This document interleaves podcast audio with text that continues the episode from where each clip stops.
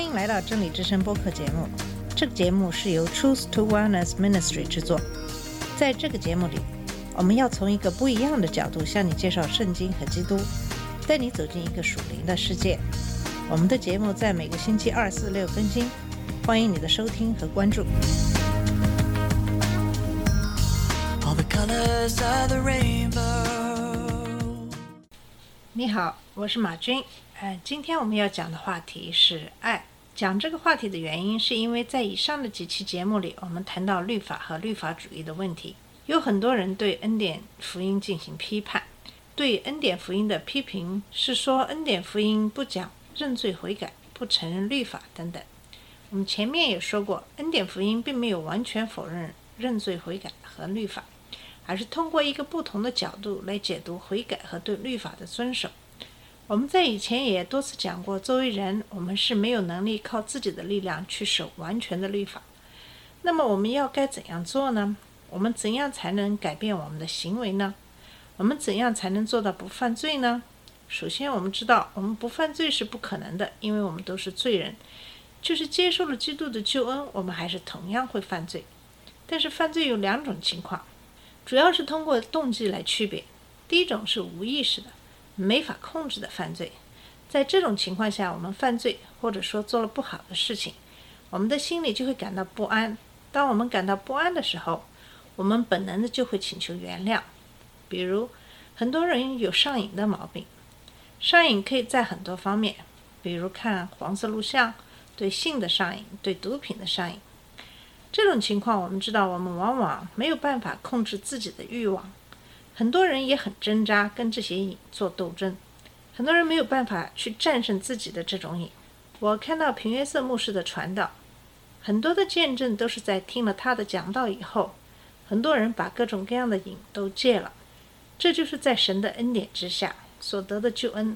还有一种犯罪就是故意的犯罪。很多人认为我已经得了救恩，那么我就可以为所欲为了，就像在罗马书。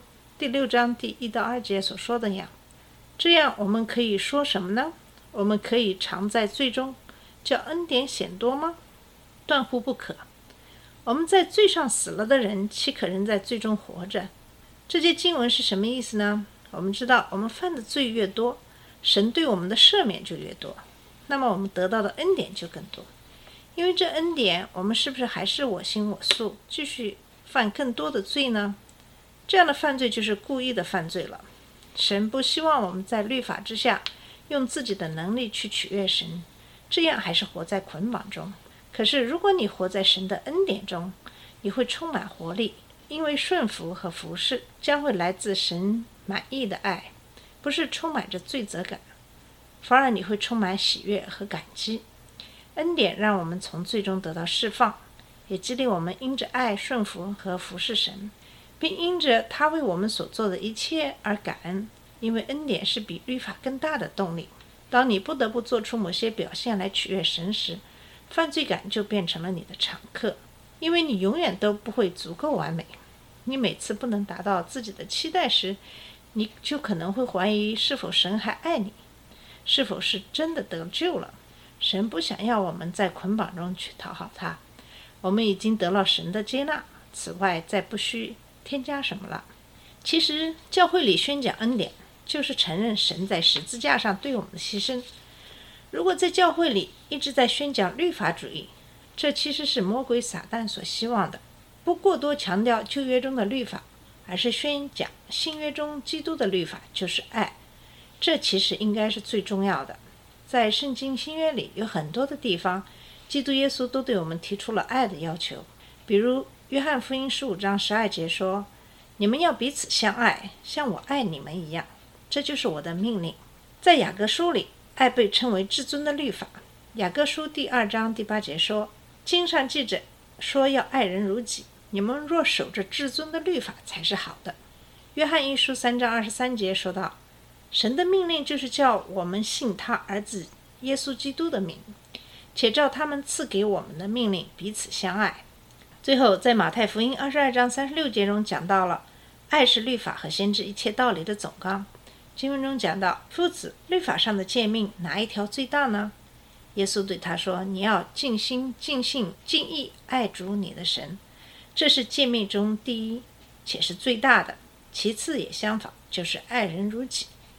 这两条诫命是律法和先知一切道理的总纲。为什么爱是律法和先知的一切道理的总纲呢？因为爱完成了其他所有律法的含义。在加拉太五章十四节中说到，因为全律法都包在‘爱人如己’这一句话之内了。”也就是说，如果你能够遵守爱神、爱人如己，那么你就可以遵守所有的律法了。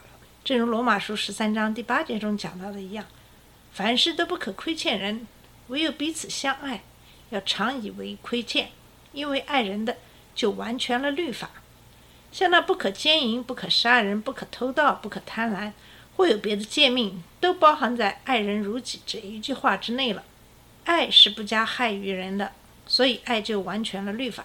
在这里，我们就了解了为什么不要总是在宣讲律法，而应该宣讲恩典与神的爱。因为在律法之下，我们是因为惧怕而不去犯罪；可是，一旦时机成熟，犯罪的念头有可能战胜惧怕而犯罪。可是，在恩典之下，我们因为爱而不去犯罪，因为我没有了犯罪的念头。神爱我们。牺牲了他的独子为我们赎罪，那我们也要爱神，也要像神爱我们一样爱人。既然是爱人如己，那么我们就不可能去加害别人，就不可能去杀人、偷盗。如果我们爱自己配偶，我们就不会去奸淫，不会去做让另外一个人伤心的事。我们如果爱别人，就不会因为别人比我们好而嫉妒。当然，我们爱我们的父母，就不会不孝敬他们。所以，如果我们的行为是以爱为基础的，我们就可以很轻松地遵守所有的律法了。那么，你有可能会说：“我怎么也爱不起来呀？爱敌人我真的做不到，就是爱邻居我也做不到，怎么办？”神并没有对我们命令说你必须要爱人如己，而是神向我们启示爱，才能使爱灌输在我们心里。在约翰一书第四章第十节中讲到。不是我们爱神，乃是神爱我们，差他的儿子为我们的罪做了挽回祭，这就是爱了，亲爱的弟兄啊！神既是这样爱我们，我们也当彼此相爱。在同一章第十九节也讲到，我们爱，因为神爱我们。罗马书第五章第八节也讲到，唯有基督在我们还做罪人的时候为我们死了，神的爱就在此向我们显明了。所以，我们所有一切的行为。是应该由爱为基础的。如果我们真的有爱，那么很多你原来认为是一件很沉重的事情，就会觉得轻松很多。我们知道你还在谈恋爱的时候，那时候的表现是什么样子的呢？两个人真是恨不得天天在一起，做什么事也要都是为对方着想。那你有没有嫌跟你的爱人待在一起的时间太多是浪费时间呢？如果你爱一个人，你就会花很多的时间陪他一起讲话。你也舍得花很多钱在他身上。有了孩子以后，你因为爱孩子，也会花很多的钱在孩子身上。我不知道你有没有听我在前几期节目里跟你分享的杨小凯先生的见证。杨小凯先生是经济学家，所以他做所有的事都是用经济分析来看这件事的投资回报是不是值得。